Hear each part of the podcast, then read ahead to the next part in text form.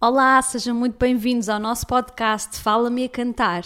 Eu sou a Iria por Estrela e vou estar à conversa com o Luís Gomes. Olá, Luís. Olá! A deixa era tu dizias bem-vindos. Bem-vindos a Beirais.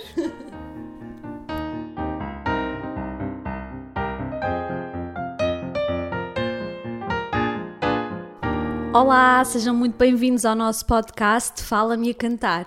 Eu sou a Iria por Estrela e vou estar à conversa com o Luís Gomes. Olá, Luís. Olá, Iria. Olá. Olá a todos, bem-vindos e espero que estejam todos bem. Então, o que é que tens no menu para hoje? Antes de começarmos, queria contar como é que surgiu esta ideia de podcast. Força?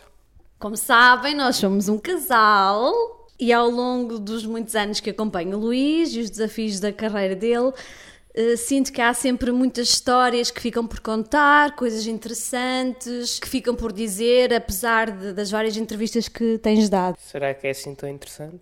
Esperemos que sim. Ok. Em primeiro lugar, obrigado pelo desafio. Se não fosses tu, jamais me passaria pela cabeça ter a ideia de fazer um podcast eh, e partilhar um pouco mais da nossa experiência enquanto cantores.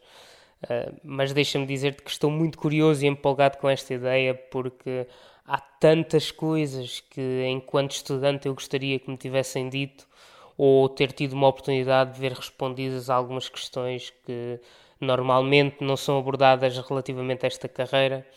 Uh, sabes que durante todos os anos que estamos a estudar falamos muito de técnica, de música e aqui, graças a ti, podemos conversar e discutir um bocadinho sobre o que se espera de um cantor quando chega realmente à profissão e o que um cantor pode esperar também. Por isso, espero que seja interessante uh, e a quem nos ouve que possa tirar algum proveito destas conversas. Temos que começar pelo tema inevitável. A pandemia, este mundo diferente, tudo parou, tudo cancelado. Como foi viver este tempo sem trabalho? Estes tempos de pandemia foram para toda a gente muito difíceis, mas uh, para nós arrisco a dizer que foram ainda mais complicados, porque o nosso mundo foi dos primeiros a parar e continua a ser dos últimos a retornar à atividade. Uh, e isso colocou-nos desafios que nunca antes pensaríamos ter de enfrentar. Uh, eu, por exemplo, estava a iniciar um período para o qual tinha bastante expectativas. Tinha o meu debut em Israel, que foi cancelado a uma hora de sair de casa. Uh, tinha Traviatas, Bohème, um, o meu debut no Palau de la Música, em Barcelona, e foi tudo cancelado. E, portanto, já sem falar da parte financeira, emocionalmente foi difícil lidar com o facto de sentir como se nos retirassem o tapete debaixo dos pés. Mais do que não ter trabalho, foi a incerteza de quando regressaríamos que criou mais ansiedade. Mas passando a parte má, acho que foi um período que deve servir de aprendizagem para todos nós. Eu sei que toda a gente está alertada para isto, mas quando se é freelancer, isso depende apenas e só de nós mesmos. Temos de ter uma gestão das nossas finanças minuciosa. Quando temos um período de imenso trabalho ou um grande contrato, o sentimento de poder e, e liberdade para finalmente poder comprar aquela coisa que tanto queríamos ou ir a um sítio que sempre quisemos ir é muito forte. Mas temos sempre de pensar que há períodos num ano em que podemos não ter trabalho.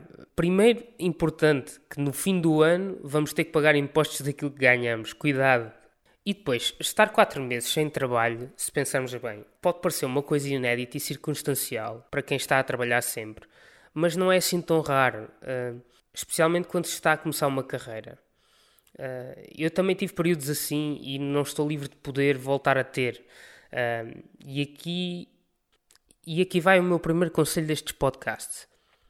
Poupem, quer seja para se manterem em períodos baixos em termos de volume de trabalho, quer também para investir em audições, aulas, coaching, uh, etc. Uh, um dos aspectos mais importantes neste período, uh, e talvez a aprendizagem mais positiva, na minha opinião, foi a forma forçada como este nos levou a ensinar-nos a encontrar motivação para continuar a trabalhar quando não vemos um objetivo ao fundo do túnel. E como é que conseguiste arranjar motivação para continuar a trabalhar? Quando estamos em casa, sem uma data na agenda, sem uma chamada do agente ou um contato de um promotor, uh, sem perspectivas de fazer coisa alguma, uh, perguntamos-nos sempre: mas vou trabalhar para quê? Vou estudar para quê? E esta foi uma das respostas que eu tentei dar a mim mesmo diariamente durante este tempo de pandemia. E, e para mim a resposta é clara. Eu disse a mim mesmo: quero sair desta quarentena melhor do que entrei. Vou aproveitar este tempo para trabalhar em mim, para me melhorar enquanto artista, tanto tecnicamente como vocalmente, aproveitar para ler mais, aprender papéis novos, estudar as partituras de uma forma ainda mais aprofundada e lá está, arranjar novos objetivos para o trabalho fazer sentido. Não só o objetivo de ir para o palco e fazer uma ópera, um concerto. Ou seja, na tua opinião, um dos aspectos positivos desta quarentena foi teres este privilégio de gozar de tempo, de teres tempo para calmamente poderes fazer um trabalho que noutra situação normalmente fazes sempre com a pressão do sempre a correr e não teres tempo para todos os compromissos. Sim, esse foi um aspecto muito positivo.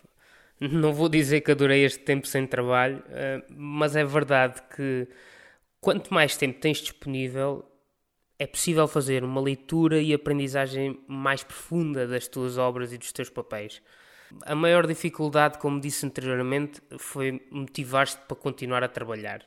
Tu sabes que naqueles primeiros momentos de pandemia, até a voz que estava a funcionar, parecia que tudo era difícil, e chegamos a uma altura em que parece que desaprendemos o nosso métier porque nos falta o palco, faltam-nos ensaios. Mas à medida que fui alterando o meu foco, desviando dos problemas e focando-me mais no trabalho, as coisas foram começando a ganhar forma. E hoje em dia temos a possibilidade de continuar a ter aulas, mesmo que não presencialmente, o que é fantástico. O facto de poder cantar, por exemplo, para o meu professor de canto em Filadélfia, da minha casa em Londres, permitiu que conseguisse continuar a limar a destas e estar preparado para quando fosse chamado ao ativo. E isso para mim acabou por acontecer mais cedo do que previa e foi importante para estar pronto e não estar, digamos, enferrujado. claro. Deste concertos online durante este tempo? Concertos, concertos não dei. Mas fui convidado por algumas uh, instituições para fazer alguns pequenos vídeos de mensagens positivas, de de uma forma de manter as pessoas com conteúdo e, e a ouvir, a ouvir algumas coisas uh, e alguma música durante este tempo. Achas que a presença online para um cantor será ainda mais importante do que antes? Eu tenho alguma dificuldade em perceber se fazer música online é positivo ou negativo para o nosso meio. Os artistas precisam de ganhar alguma coisa pelo seu trabalho e normalmente a internet não permite isso. A internet é um, um espaço de livre de acesso. partilha e normalmente gratuita. Claro, e nós é importante que as pessoas tenham acesso às mais variadíssimas coisas, mas é importante as pessoas perceberem, especialmente aqueles menos atentos, que este é um trabalho que requer muito investimento e investimento monetário, de tempo, emocional. Uh, e é uma vida inteira dedicada a uma arte e ao aperfeiçoamento da mesma. Uh, e é muito importante que os artistas sejam ressarcidos pelo seu trabalho para poder também continuar a investir e a evoluir. Uh, nós estamos a estudar a vida inteira. Como vês o futuro da ópera neste contexto de pós-pandemia? A ópera está-se a reinventar e está a tentar fazer coisas novas. Por exemplo, o concerto que eu fiz logo a seguir à quarentena, um, em Palermo, uh, foi uma experiência muito interessante porque nós estávamos todos com distanciamento, a orquestra no lugar onde costuma estar o público, e, e foi uma forma de fazer música completamente diferente. Uma adaptação ao distanciamento, à forma de equilibrar uh, o som, que requereu uma confiança extrema na, no maestro e e na sua, na sua capacidade para, para nos dar o, o feedback necessário. E portanto, isto é tudo uma experiência completamente nova para toda a gente. Até a forma de fazer música e criar a ambiência do próprio espetáculo é um desafio. Portanto, eu acho que neste momento vai ter de ser assim, vai passar por isto, vai passar por fazer ópera com distanciamento, ou então vamos ter que nos testar a cada três dias uh, e depois uh, ficar fechadinhos em casa até à premiere. Nesta quarentena também descobriste novos hobbies, queres contar? Novos hobbies não eram, mas, mas eram coisas que eu não conseguia, não conseguia ter tempo para fazer. Eu adoro pintar, adoro desenhar, uh, embora o meu a minha técnica seja puramente. E cozinhar, esqueceste? Cozinhar, cozinhar, cozinhei muito. Receitas típicas italianas. Ah, isso decidimos, porque o nosso vizinho e querido professor, ex-professor ex e, e, coach de italiano, maestro, um, maestro Emanuele Mores. Não podia passar a sua Páscoa sem uma colomba de Páscoa. Não, tínhamos que fazer uma colomba. E não correu mal, mas podia ter sido. Não, não, não, estava boa, estava muito boa. E agora uma surpresa, Luís. Oh, o que é que vem para aí? Uma coisa mais ligeira para acabarmos o nosso podcast. Tchan, tchan, tcharam. Pergunta: Se fosses um doce, gostavas de ser? Um pastel de nata.